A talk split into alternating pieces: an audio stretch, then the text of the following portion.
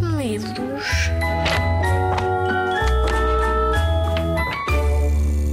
Este livro chama-se Coisas de Ir à Mesa. O texto é da autoria da pessoa cuja voz estão a ouvir e que sou eu, que chamo José Jorge Letria. Estou a falar-vos deste livro que tem ilustrações de Tiago Albuquerque. É uma edição da Book Smile e é um livro que se baseia nesta ideia. Há muitas coisas que vão à mesa.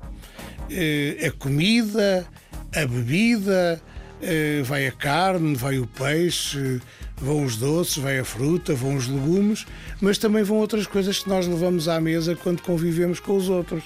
A alegria, a imaginação, o humor, a fantasia, eh, a curiosidade, tudo isto vai à mesa e, portanto, eu pegando nas várias letras que iniciam as várias ideias eh, em relação àquilo que vai à mesa, eu construí um livro onde se fala tudo isto, da alegria, da imaginação, da comida, do sonho, da fantasia. E, por exemplo, o arroz alimenta tanta gente que de certeza os seus vagos não dariam para as contar, mesmo com cálculos vagos. Há quem use dois pauzinhos para que ele chegue à boca sendo sempre nutritivo, mesmo quando a fome é pouca. E vamos falar, por exemplo, do rabanete. O rabanete, no meio das muitas coisas que vão à mesa, das couves, das batatas, da água uh, e tudo o resto.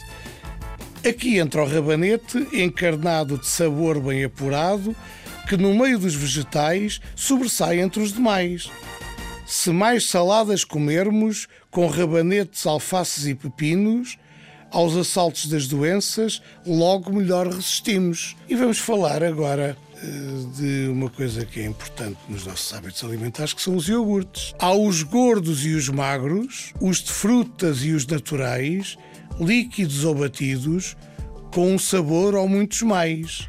Primos direitos do leite, os iogurtes protegem-nos os ossos, sejam eles importados ou portugueses, muito nossos. É um livro que vos mostra como se podem dizer coisas simples e fundamentais sobre os nossos hábitos alimentares e de convívio, porque isto é um livro sobre a alimentação e sobre o convívio com as outras pessoas. É um livro que eu acho que ficou bonito com as ilustrações acertadas e, e vivas e apelativas do Tiago Albuquerque.